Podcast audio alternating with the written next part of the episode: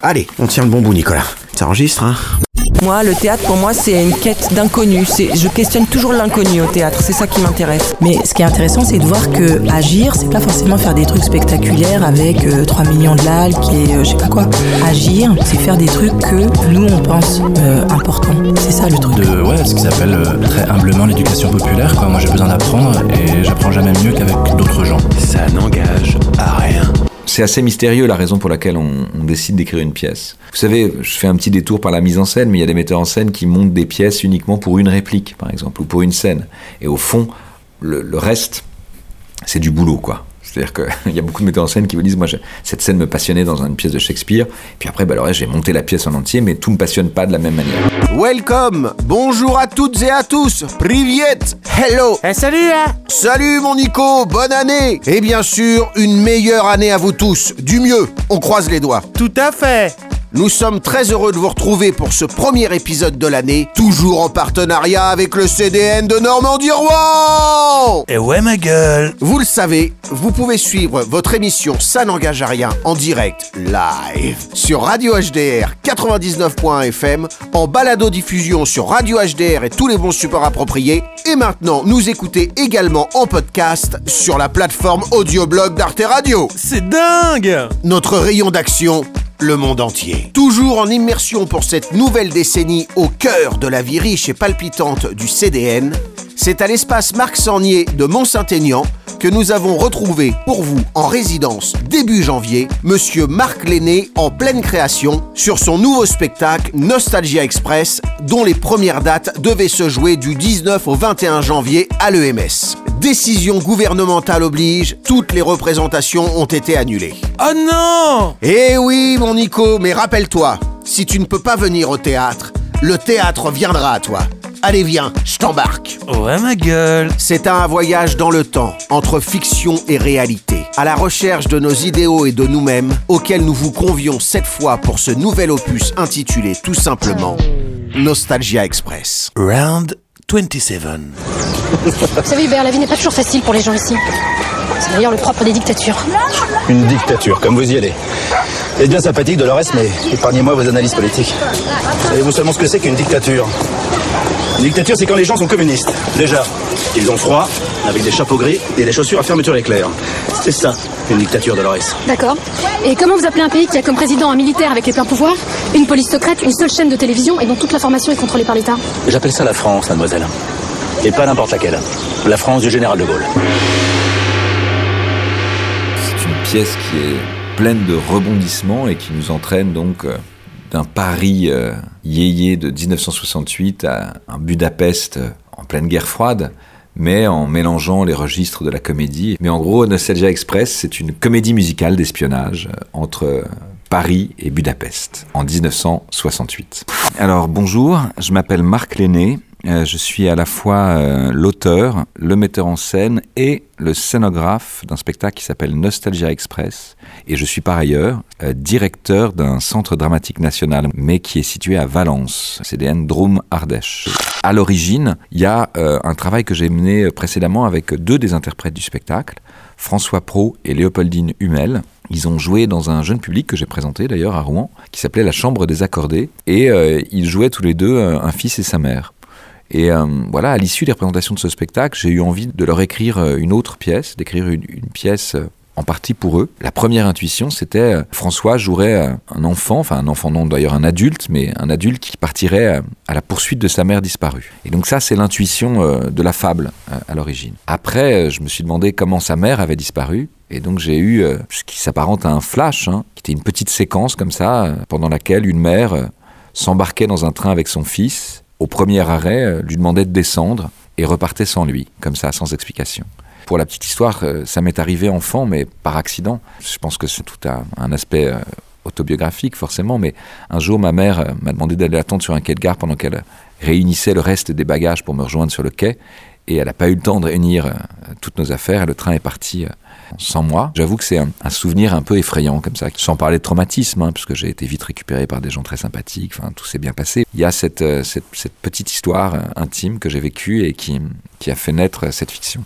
Et donc la fiction comme ça raconte comment un musicien qui s'appelle Danny Valentin, qui a été abandonné par sa mère sur un quai de gare lorsqu'il était enfant, va décider, dix ans après cet abandon, de retrouver sa mère. Et pour ça, il engage un détective privé, un type étrange qui a des méthodes très particulières. Et ce détective donc va tenter d'hypnotiser euh, ce jeune homme qui s'appelle Danny Valentin pour essayer de lui faire revivre euh, le souvenir de, l'abandon sur un quai de gare, ce souvenir traumatique pour ce personnage. Et euh, en lui faisant revivre ce souvenir dans une séance d'hypnose qui est un peu délirante comme ça, c'est loufoque, ce détective va faire émerger de la mémoire de ce garçon une série d'indices qui vont le mettre sur la piste de cette femme disparue qui s'appelle Simone Valentin. Et cette piste euh, va les conduire donc en, Hongrie socialiste, puisque toute cette histoire se déroule entre 1956 et 1968, avec un épilogue en 89. Trois dates, euh, pour ceux qui connaissent un peu leur histoire, qui marquent, euh, on va dire, trois étapes décisives de l'histoire du communisme.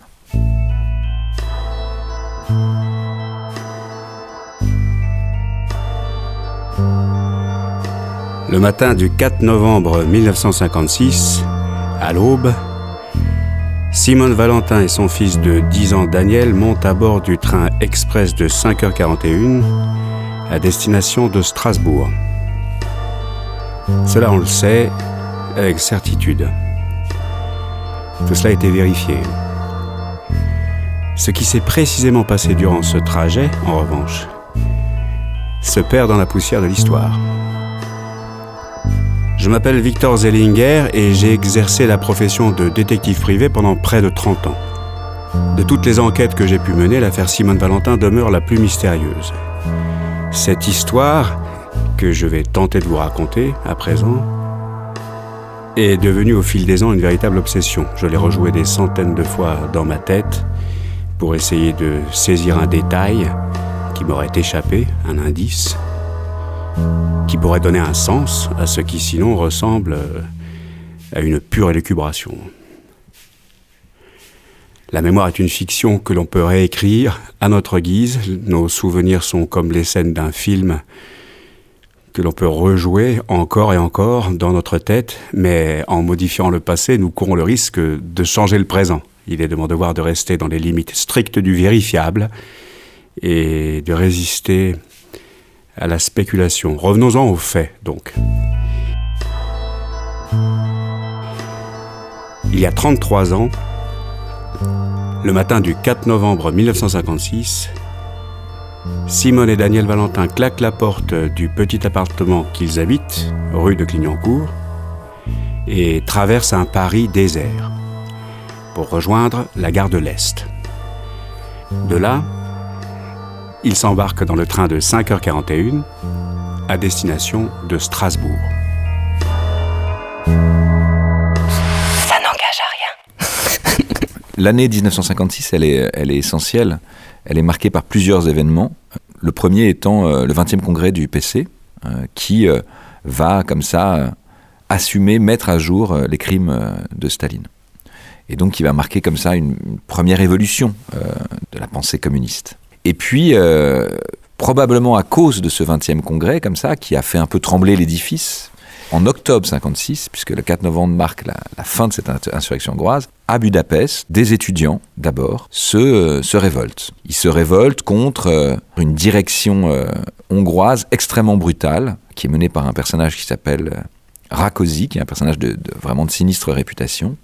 Et ils sentent que le, vent est en train de tourner et que peut-être c'est l'occasion d'affirmer que le socialisme peut être autre chose que ce climat politique extrêmement répressif et extrêmement brutal. À l'origine de cette révolte, il y a une, ça reste une révolte, c'est au sein du bloc communiste, mais ça reste une révolte de communistes au sein du bloc communiste. Et donc, euh, euh, ces étudiants, qui vont bientôt être suivis par beaucoup d'autres, lancent une révolte, comme c'est souvent le cas. hein. En 68, ça a commencé euh, en France aussi avec les étudiants. Enfin, c'est les révoltes étudiantes qu'on veut interdire en ce moment sont, finalement euh, essentielles dans la vie de la démocratie. C'est un événement historique complètement passionnant parce que euh, le Politburo est très, très embêté. Il ne s'agit pas d'une révolte contre-révolutionnaire, au contraire, ce sont des gens qui se réclament du communisme, mais qui veulent faire advenir un communisme à visage humain, on va dire. eh bien les, Russes vont commencer quand même à déployer, à montrer leur, force, poster comme ça des, troupes à la frontière au cas où, mais ils n'interviennent pas. Et donc, euh, il se passe un truc incroyable à Budapest, c'est que cette révolte populaire, étudiante d'abord puis populaire ensuite, va euh, donc renverser le gouvernement en place, qui est un gouvernement qui a été euh, adoubé hein, euh, par Moscou. Je me suis promené dans Budapest et j'ai vu partout le spectacle de l'insurrection. J'ai vu ce que tout le monde peut voir, ce que mes confrères ont vu et ce qu'ils ont décrit dans leurs journaux. J'ai vu le bâtiment de la radio de Radio Budapest devant lequel s'est déroulée une des phases de cette révolution. La façade est littéralement criblée de trous de balles et de buts. On entre dans le bâtiment de la radio de Budapest en présentant simplement son passeport. L'intérieur du studio euh, n'a rien à envier à la façade. Les fenêtres n'existent plus, les portes ont été transformées en écumoires par les rafales de mitraillettes. Et pourtant, des jeunes gens, des reporters, des chroniqueurs politiques travaillent fébrilement à la rédaction de leurs émissions. Le spectacle de la rue n'est pas moins sinistre. Partout, des fils téléphoniques ou électriques pendent de leurs poteaux sur la chaussée. On croise sans cesse des hommes en armes, beaucoup de civils et moins de militaires. Ils abordent tous à leur boutonnière de petits drapeaux nationaux verts, blancs et rouges. Et ces hommes sont de tout jeunes hommes, dont certains ont à peine 15 ans. J'en ai vu même un armé de deux mitraillettes qui n'avait pas plus de 12 ans.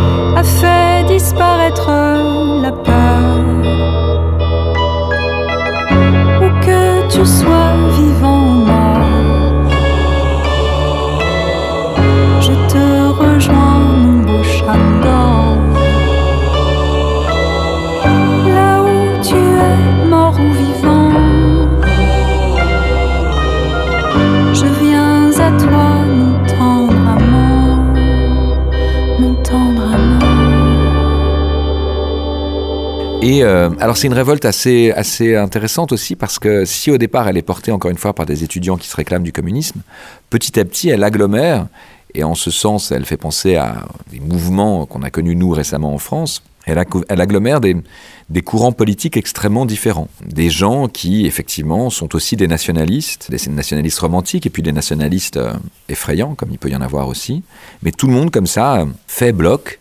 Et assez vite, euh, il y a une figure politique importante en Hongrie qui est Imre Nagy, euh, qui s'était retiré de la vie politique, mais qui est un type qui a la confiance, pour le coup, et de Moscou et des, des révoltés. On fait appel à cette figure qui va devenir comme ça le, le leader euh, de cette révolte, mais sans le chercher. Mais donc un leader, encore une fois, c'est un bon communiste, c'est un communiste fervent. À nouveau, là, Moscou est très emmerdé puisqu'ils ne peuvent pas réprimer cette révolte qui se réclame des valeurs fondamentales du communisme. Et ça dure, ça dure un long moment, presque 15 jours, et vraiment il y a un moment de grâce où tout d'un coup tout un peuple se dit qu'il a, a gagné. Mais donc c'est un moment où on se dit qu'enfin, eh ben, peut-être que le communisme, dont on sait ce qu'il est devenu aujourd'hui, va peut-être euh, finalement euh, se révéler le véritable mouvement d'émancipation qu'il est, est censé être. Un mouvement démocratique, euh, apaisé, pour et avec le peuple. Et puis finalement, probablement aussi à cause de l'intervention occidentale à Suez, et sans doute, c'est ce qu'on dit aujourd'hui, mais après je suis pas historien, mais sous l'influence aussi de Mao, euh, qui était important à l'époque, finalement, les Russes décident d'intervenir et de mater dans le sang cette euh, révolution qui n'aura été donc une espèce de parenthèse enchantée comme ça de 15 jours. Et euh, c'est une répression très brutale qui va faire plusieurs milliers de morts et en tout cas faire s'exiler des dizaines de milliers de personnes de la Hongrie. Donc c'est un moment comme ça essentiel. Ce qui est passionnant dans ce moment-là, c'est que pour moi, il est, euh, je crois que ça s'appelle une uchronie, quoi. C'est ça, non Quand on l'uchronie, c'est quand c'est le et si, et si c'est, si finalement cette révolte n'avait pas été euh, matée dans le sang, réprimée dans le sang, est-ce qu'au fond la face du monde n'en aurait pas été changée? Est-ce que euh, l'avènement d'un socialisme à visage humain n'aurait pas bouleversé complètement le monde dans lequel on vit? Est-ce que le libéralisme effréné qu'on subit chaque jour euh, n'aurait pas été contrarié, contredit? Est-ce que les forces les, ne seraient pas un peu équilibrées? Est-ce qu'on aurait gardé euh, du socialisme que dans la mémoire collective que les goulags? Peut-être pas. Debout les damnés de la terre, debout les forçats de la faim. La raison en son cratère, c'est l'éruption de la fin. Du passé, table rase, sous l'esclave, debout, debout. Le monde va changer de base, nous ne sommes rien, soyons doux.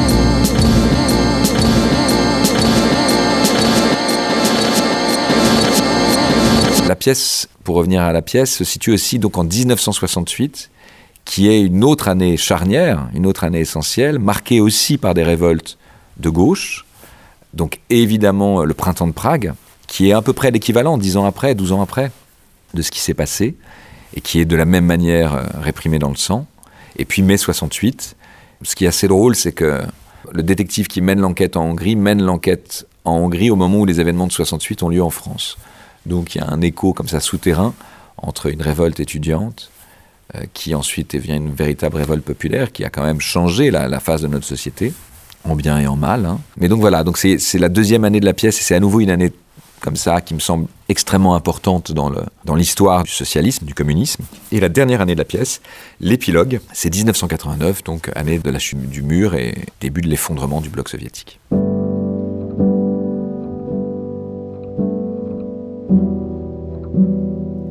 Et puis, Danny est arrivé à l'orphelinat.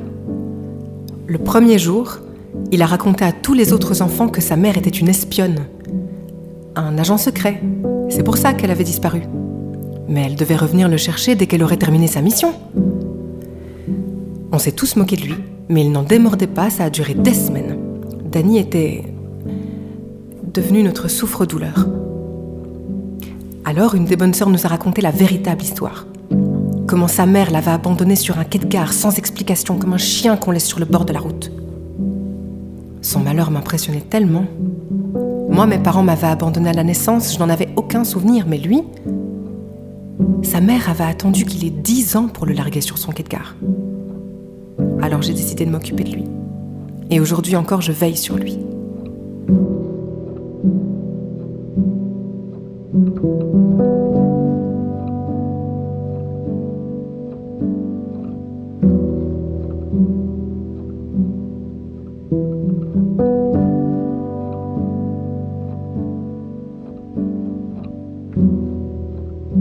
Assez intuitivement, encore une fois, là, c'est des processus assez mystérieux, hein, comment une histoire naît, comment elle, surgit dans, nos cerveaux euh, plus ou moins dérangés, je ne saurais pas dire, mais enfin, assez vite, j'avais l'intuition que, eh bien, que si cette mère avait abandonné son fils, c'est qu'elle était abandonnée par quelque chose qui devait la dépasser, euh, cette relation même filiale, qui devait être plus grand que ça, plus fort. Et donc, euh, j'avais assez vite l'intuition que c'était un conflit, c'était la guerre, quoi, qui tout d'un coup, là, que c'est ça qui la faisait disparaître. Et puis moi, je suis d'une génération qui a été marquée par euh, la guerre en ex-Yougoslavie. Mais c'était trop proche de moi et j'ai été trop, euh, sans parler de traumatisme, enfin j'ai été quand même marqué par, les charniers. Et j'avais envie de mettre à distance tout ça et de pouvoir quand même garder ce qui caractérise un peu mon travail quand même, c'est-à-dire aussi euh, d'avoir toujours un sourire possible. Et je me sentais pas donc d'aborder un conflit qui était trop proche de moi et qui avait été brutal à bien des égards. 1956 a été, pour tout un peuple de gauche, un moment euh, charnière qui a marqué euh, le début de, on va dire, de l'effritement, de l'effondrement de- des idéaux de gauche. Pour le dire très simplement, il y a tout un peuple de gauche qui se sent orphelin de ses idéaux, de ses engagements. Quand il découvre que l'URSS, en qui il croyait éperdument, décide de réprimer dans le sang une révolution euh, communiste. Et donc de la même manière, ce petit garçon devient orphelin. Il est abandonné par sa mère euh, ce jour du 4 novembre 1956. Effectivement, ça m'amusait euh, comme ça, dans un effet de montage un peu décalé, de, mêler la grande histoire, enfin l'histoire avec un grand H, comme on dit, et une histoire beaucoup plus intime et à la fois beaucoup plus loufoque, puisque, en gros, il y a une chose qui est importante à dire, c'est que ce garçon, dix ans après, il va s'accomplir en devenant un chanteur euh, yéyé. D'ailleurs, le yéyé n'est pas nécessairement lou- loufoque. Quand même, l'imaginaire qu'on en a, ça, reste, ça prête souvent à sourire. Et donc, ça m'amusait comme ça, d'emblée, de mettre en tension la grande histoire et euh, une histoire beaucoup plus euh, décalée, euh, humoristique, loufoque de ce chanteur yéyé dépressif parce qu'il a été abandonné par sa mère.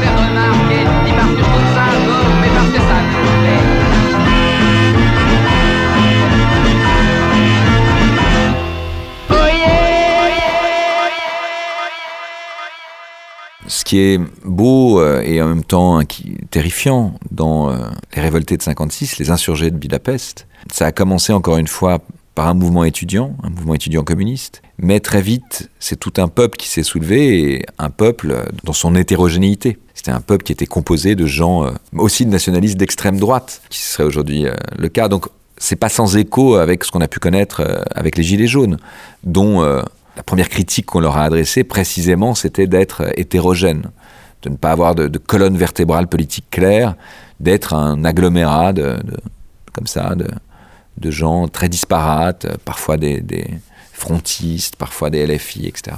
Et en même temps, euh, ce qui m'a troublé, c'est aussi pour ça que ce projet est né, c'est que bah, c'est ce qui fait cette hétérogénéité-là, c'est ce qui fait la matrice même euh, des révolutions. C'est quand tout d'un coup, des gens de tous bords se retrouvent unis dans un, dans un combat qui donc euh, dépasse, déborde largement leur, leur opinion.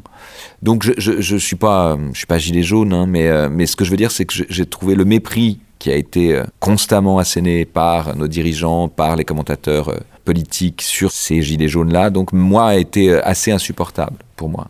Même si encore une fois, il y a plein de choses avec lesquelles je, enfin, je n'ai pas adhéré, j'ai pas eu de gilet, etc. Mais je, je pense que les révoltes, elles sont précisément le fait de, gens très différents et que c'est précisément pour ça qu'on doit comprendre quand, elles, quand des gens viennent d'univers si différents sont réunis dans un combat, c'est que ce combat a du sens et c'est que peut-être ceux contre quoi ils luttent et posent vraiment problème. Ça n'engage à rien. Il fallait qu'on la regarde, c'est ça Oui, c'est ça. Mais c'est bien. Monsieur Laszlo, mais, mais je pense que derrière, il y a un truc qui se détend. C'est joli. Je pense que tu, dans le corps, tu peux marquer encore plus le. Ok. C'est à moi que vous parlez Tiens. et, et Comédien de de tension. 4 Smith, quoi. Ouais. Et, et je pense que ça peut être. Alors, quand le l'espèce de, de formule euh, magique, là, secrète, qui vous permet de. C'est vraiment. Il y a une détente, quoi. Monsieur Laszlo, bienvenue. Enfin, tu vois, il y a un truc qui, qui peut Plus se. accueillant. Ouais, plus accueillant. Et donc, tu t'approches. Et donc on s'assoit. Et vous Monsieur asseyez tous, bienvenue. Vous asseyez tous. Ah. Et donc, il... oui, et. Ah oui, pardon, et ouais, Daphné, ouais. hop, voilà. Et vous regardez tous Daphné, quoi Non? Oh non, bon, d'accord. C'est un peu, encore une fois, Scooby-Doo, mais, Ouais, mais ok, on y d'accord. va. Et donc, on, on vire, la, on vire la femme. Alors, ok. Super. On vient d'arriver. On vient là. Échange. D'habitude, dans mes spectacles, il y a souvent l'utilisation de la vidéo. Euh, je crée des dispositifs de tournage en direct. Et là, j'avais pas envie d'utiliser de la vidéo. J'avais envie d'être au plus près des acteurs. Alors, c'est drôle de dire ça parce qu'avec une caméra, on, est, on peut pas être plus près. hein. On fait des gros plans, des zooms. Mais j'avais envie, moi, en tant que metteur en scène, cette fois-ci, de ne pas mettre un filtre qui, en l'occurrence, est la caméra, entre les acteurs et moi. J'avais en- envie aussi d'apprendre mon métier de, directeur d'acteur de théâtre. Et donc, euh, en revanche, euh, il y a une dimension cinématographique dans la pièce qui est liée euh, plutôt à l'écriture même de la pièce, à la fois à sa construction, qui est euh, faite de séquences assez courtes comme ça, assez cinématographiques, et euh, à sa forme dialoguée, parce que c'est même si c'est très écrit, c'est une langue qui est, je crois, enfin que j'ai vraiment cherché à ciseler. ça s'apparente comme ça, ça se présente presque comme des dialogues de cinéma. Il y a une dimension littéraire, dans, il y a des longs monologues d'un des personnages comme ça qui, qui donne, je l'espère, une, une- puissance et une dimension littéraire à, mon texte. Mais sinon, c'est quand même une écriture assez nerveuse, assez proche de l'écriture cinématographique.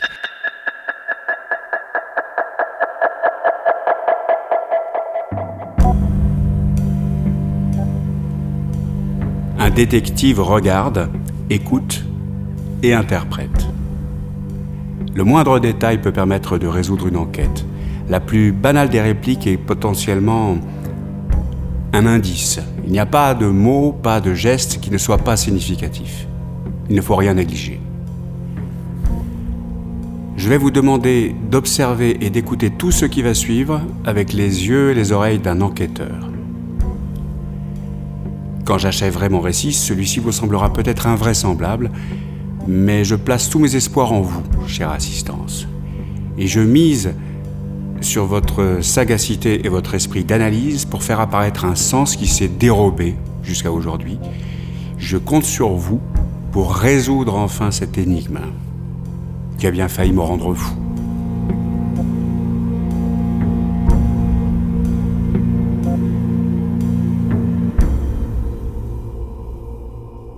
aucune vidéo dans ce spectacle.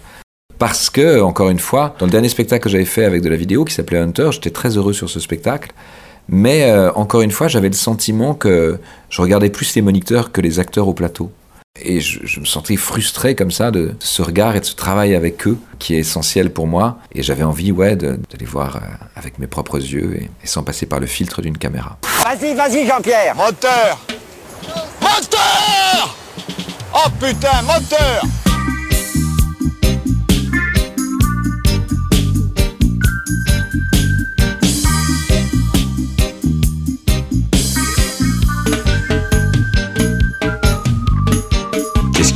Bordel De casser la cabane, de se panou-panou, puis sortir ton canif, ouvrir le billet, le primitif,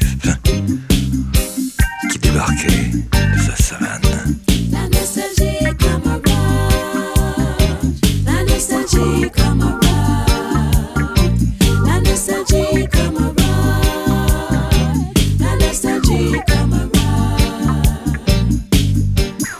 T'a fait prendre cette fille diaphane Contre son gré et sous ses griffes Des regrets, tu réponds négatif. Mieux encore, tu ricanes.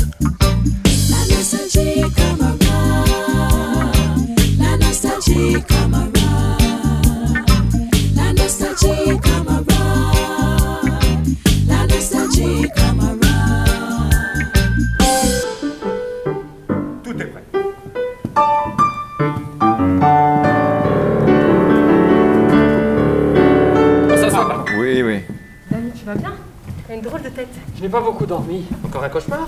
Non, au contraire. Ah, Le voilà, que, que tout le monde garde son calme, pas de panique. Tout va très bien se passer. Alors, si vous faites ça. C'est trop? Non, mais il faut carrément le. Il faut vraiment que dans le score, il y a une espèce de double take. oui. Euh, Ça, Le voilà, le voilà. Ah, Ok. C'est débile. Ah, si, c'est bien. Ah C'est oui. bien. Si c'est mécanique. Et je pense qu'il faudrait quand même qu'on ait une impulse très claire du piano. Euh, vous y allez. Et donc, euh, sans, sans regard pour lui, il y a une fausse note. Qu'est-ce qui se passe? Tout va bien. Et là, euh, Ah, tu vois que, Ah que oui, vous oui. soyez tendu avec, avec, Avec lui. Avec lui. Rien vous êtes tous reliés par des, Ouais, ouais, ouais. par des élastiques invisibles. C'est très T'as raison. T'as raison, mec. Allez. Ah, le théâtre. C'est toujours la, vidéo au théâtre quand c'est du tournage en direct, ça reste très vivant. Mais en revanche, euh, c'est très intéressant parce qu'on n'est pas du tout attentif au même endroit de jeu, au même endroit de l'acteur. C'est-à-dire que quand on sait qu'un acteur va être sur un écran euh, de 8 mètres par euh, 4 de haut, évidemment, tout d'un coup, euh, le moindre geste prend une proportion euh, énorme et certaines choses qui sont euh, tout à fait euh, invisibles euh, quand il n'y a pas de caméra et qu'il n'y a pas de, de projection en direct, euh, là deviennent parfois très triviales ou surtout très signifiantes. Alors c'est intéressant parce que ça m'oblige effectivement à changer complètement mon rapport au jeu et à l'acteur. Euh, liberté de passer d'un registre à l'autre, ben là on se permet aussi de passer d'une théâtralité à l'autre. Il y a des HF, donc on peut être très subtil, très comme ça presque. C'est des voix euh, presque cinématographiques. Et puis de temps en temps on est très trivial dans le jeu. C'est-à-dire que je fais beaucoup beaucoup d'allusions à une grammaire qui est presque presque une grammaire de boulevard. Euh, mais aussi, je peux le justifier parfaitement euh, parce que tout d'un coup, ça ramène, c'est presque un, saut dans le temps aussi. Et ce qui ramène aussi du cinéma euh, dans ce projet, c'est la musique. C'est-à-dire que c'est une comédie musicale, donc c'est un genre qu'on finalement aussi qu'on aujourd'hui qu'on identifie presque plus au cinéma que sur les plateaux de théâtre. Et puis j'ai fait appel à un, garçon génial qui s'appelle Émile Sornin, qui est lui-même influencé par euh, toute cette musique euh, des années 60-70. euh, musique, donc évidemment, il y a eu un courant psychédélique, mais aussi musique de film. C'est des musiques qui ont marqué, euh, en tout cas, mon enfance aussi. Ce que fait Émile n'a rien à voir avec ce que fait l'artiste dont je vais vous parler, mais par exemple, à l'origine, je m'étais dit, tiens, je pourrais demander à quelqu'un comme Vladimir Kosma. Pour deux raisons. Parce que Vladimir Kosma fait des musiques qui sont éminemment cinématographiques, c'est-à-dire qu'il il compose vraiment euh, des musiques dont, il sait qu'elles elles ont bien sûr leur autonomie. C'est des choses qu'on peut écouter par ailleurs, mais c'est des musiques qui sont au service d'un récit et d'une image. Et puis il y a une chose qui est importante aussi par rapport à, cette question de la musique, euh, c'est que, euh, je pense, je parlais de Vladimir Kosma pour parler d'Émile, ça va pas lui faire plaisir, mais Vladimir Kosma comme Émile Sornin, alias Forever Pavot, ont, je crois, ce don très rare de conférer à leur composition une dimension, quand ils le souhaitent, hein, et seulement quand ils le souhaitent, de conférer à leur composition une dimension humoristique. Et euh, c'est assez rare qu'une musique prête à rire ou à sourire, en tout cas.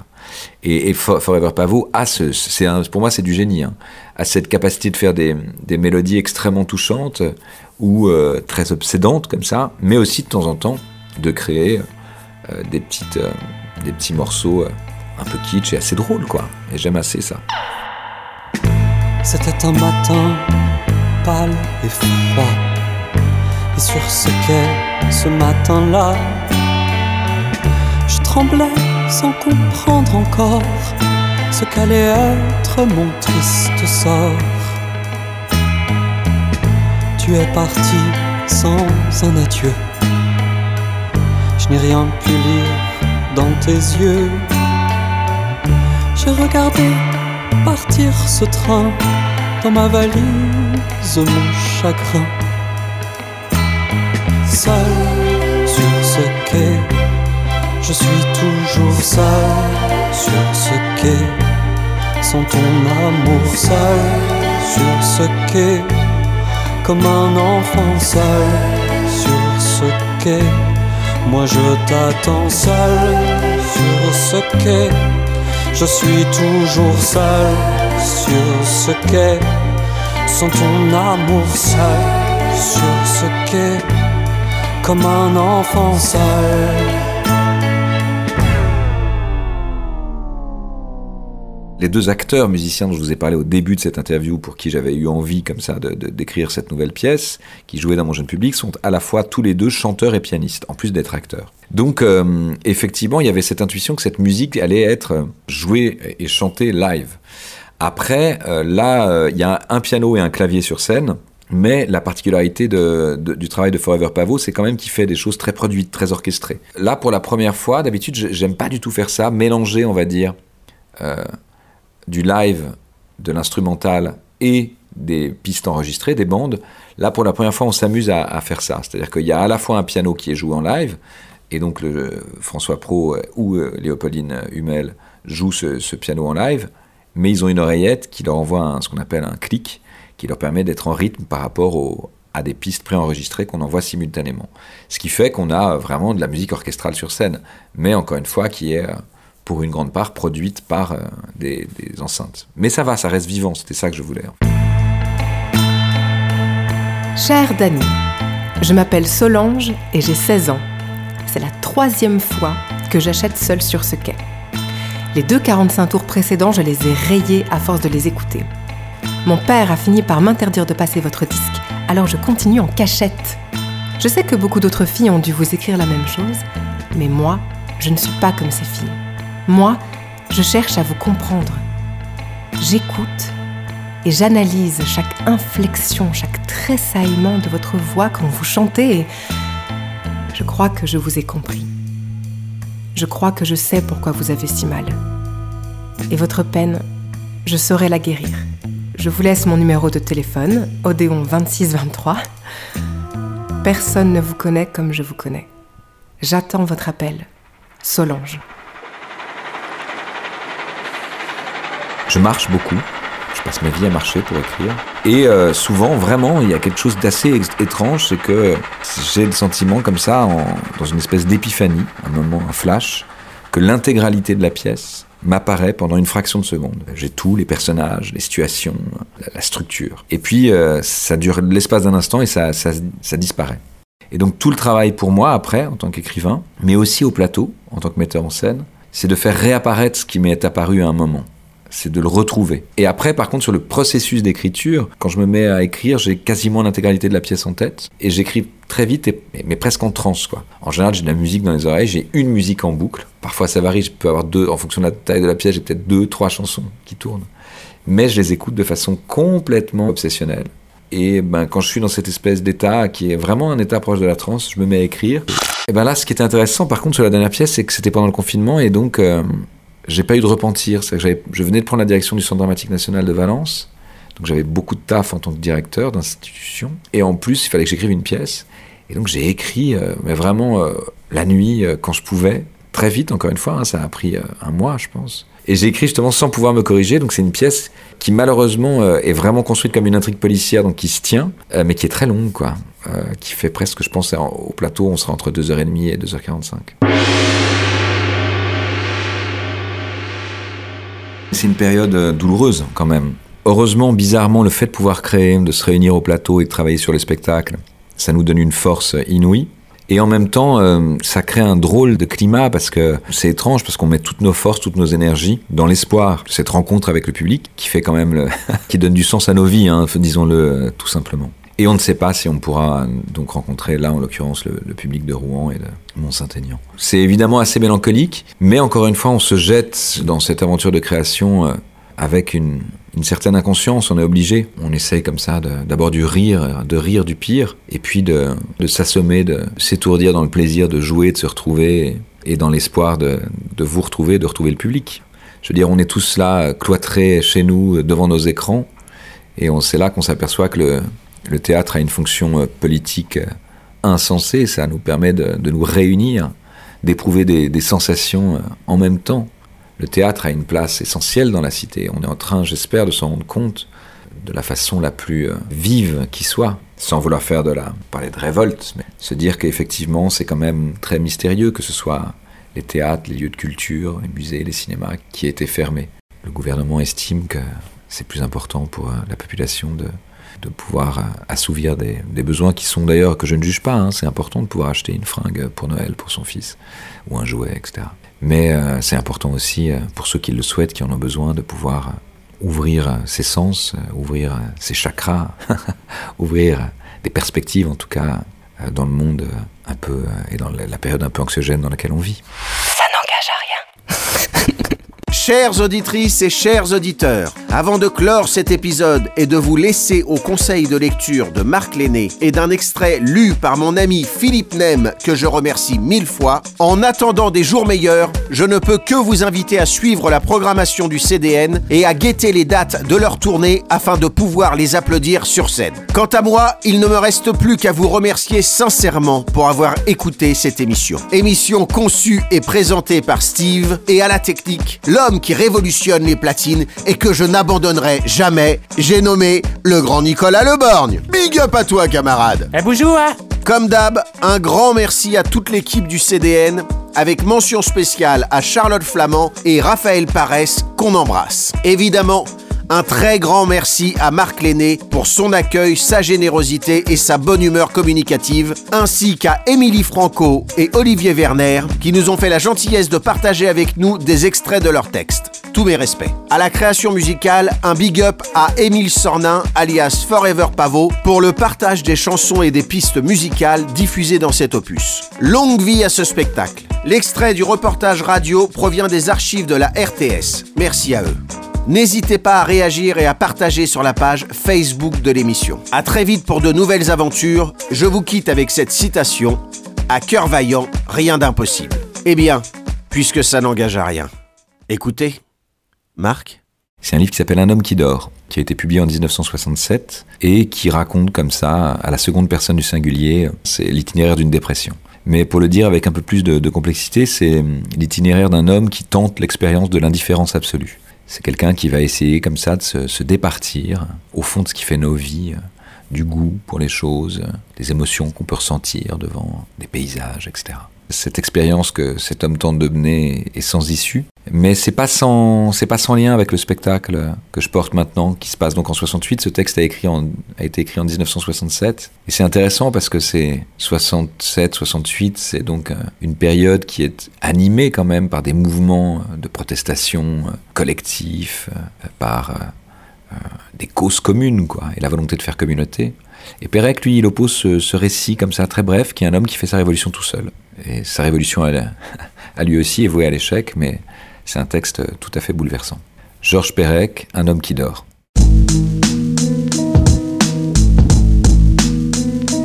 Il y a mille manières de tuer le temps et aucune ne ressemble à l'autre, mais elles se valent toutes. Mille façons de ne rien attendre, mille jeux que tu peux inventer et abandonner tout de suite. Tu as tout à apprendre.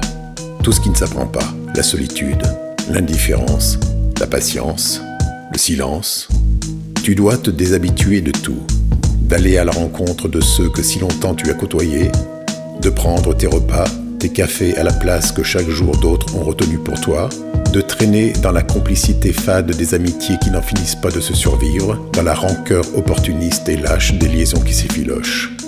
Tu dois oublier d'espérer, d'entreprendre, de réussir, de persévérer. Tu évites les chemins que tu as trop longtemps empruntés, tu laisses le temps qui passe effacer la mémoire des visages, des numéros de téléphone, des adresses, des sourires, des voix. Tu es seul. Tu apprends à marcher comme un homme seul, à flâner, à traîner, à voir sans regarder, à regarder sans voir. Tu apprends la transparence, l'immobilité, l'inexistence. Tu apprends à être une ombre et à regarder les hommes comme s'ils étaient des pierres. Tu apprends à rester assis, à rester couché, à rester debout. T'es comme une bougie qu'on a oublié d'éteindre dans une chambre vide. Tu brilles entouré de gens sombres voulant souffler. Celui qui a le moins de jouets, le moins du chouchou. Celui qu'on fait chier, le cœur meurtri, meurtrière et ta jalousie. L'enfant seul se méfie de tout le monde, pas par choix, mais dépit pense qu'en guise d'amis son ombre suffit. Une solitude qui suit jusque dans le sexe. Mon texte coupe l'enfant seul en deux espèces, ceux qui baisent à l'excès mais souhaiteraient se fixer à une femme plutôt qu'à mille fesses quand l'autre sort écoute souvent la même chanson dans le poste et porte le deuil d'une relation morte et reste humide. La tête baissée laisse le cœur sur l'estomac, l'estomac sur les genoux, ma tristesse n'a d'égal que le coup de gueule muet de l'enfant seul que nul ne calcule. calcule. T'es l'enfant seul, je sais que c'est toi. Viens du des bas-fonds, des quartiers neufs. Bref, au fond, tous la même souffrance. T'es l'enfant seul, je sais que c'est toi. Viens du des bas-fonds, des quartiers neufs. Bref, au fond, tous la même souffrance. T'es l'enfant seul, je sais que c'est toi. Viens du des bas-fonds, des quartiers neufs. Bref, au fond, tous la même souffrance. T'es l'enfant seul, je suis sûr que c'est toi. Viens du des bas-fonds, des quartiers neufs. Bref, au fond, tous la même souffrance. Mes mots s'emboîtent, les gens s'y voient comme dans une flaque d'eau. Ça leur envoie un triste reflet, mais est-ce ma faute? T'es l'enfant seul, c'est pas facile. On se comprend, peu le savent. Que je le sache, ça te surprend. Il mate par la vitre. La solitude qu'Émile fait passer la quinine pour un sucre. Faut être lucide, il faut qu'on se libère, disent-ils. Ils n'en discutent pas. Confondent la rime et l'acte. La fuite et le suicide impact. Une promo sans trac, pas trop de mots. Noboldine a capté le sale, soit l'envie de se laisser par le coup pendu pour punir les parents qui pour aimer l'enfant trop attendu. Car si l'amour est une course, l'enfant naît, c'est le départ en tête. L'embêtement qu'en passe-temps fait des parents bêtes. Maîtrise lancinante, sentiment, ciment, sinon dans six ans, on me retrouve ciseaux dans le crâne, dans le sang gisant. T'es l'enfant seul, que c'est toi. Viens des bas-fonds, des quartiers neufs. Bref, au fond, tous la même souffrance. T'es l'enfant seul, que c'est toi. Viens des bas-fonds, des quartiers neufs. Bref, au fond, tous la même souffrance. T'es l'enfant seul, que c'est toi. Viens des bas-fonds, des quartiers neufs. Bref, au fond, tous la même souffrance. T'es l'enfant seul, je suis sûr que c'est toi. Viens des bas-fonds, des quartiers neufs. Bref, au fond, tous la même souffrance. L'enfant seul, c'est l'inconnu muet du fond de classe. Celui de qui l'on se moqueront comme Coluche. Comme Coluche. Ou boss dans le hall, au groupe massif. Lost dans le steak, haché plantant chaque postulant à son poste. Vu que les conneries de gosses de rue couvrent souvent un jeune qui souffre d'un gros gouffre affectif. Grandir sans père, c'est dur, même si la mère persévère, ça sert mais pas à trouver ses repères, c'est sûr. Perdre sa mère, c'est pire. Demande à Pitch, t'assure. T'as pas saisi, enlève la mer de la côte d'Azur. Quand ces gosses poussent leur souffrance aussi, nous savons tous que personne ne guérit de son enfance. Même un torse poilu ne peut oublier sa vie de gosse du divorce, rosé par son beau-père. L'enfant seul, c'est toi, eux, lui, elle. Oxmo Puccino, voix de Miel. T'es l'enfant seul, je sais que c'est toi. Viens du des bas-fonds, des quartiers neufs. Bref, au fond, tous la même souffrance. T'es l'enfant seul, je sais que c'est toi. Viens du des bas-fonds, des quartiers neufs. Bref, au fond, tous la même souffrance. T'es l'enfant seul, je sais que c'est toi. Viens du des bas-fonds, des quartiers neufs. Bref, au fond, tous la même souffrance. T'es l'enfant seul, je suis sûr que c'est toi. Viens du des bas-fonds, des quartiers neufs. Bref, au fond, tous la même souffrance. souffrance.